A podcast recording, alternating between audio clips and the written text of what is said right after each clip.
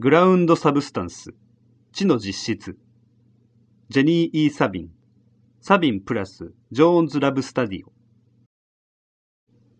テクノロジーの進歩により、科学者やデザイナーが大量の情報を作り出すことができるようになりました。しかし、この巨大化する大量のデータを分析したり、視覚化し、理解しようとすることは、ますます難しくなってきています。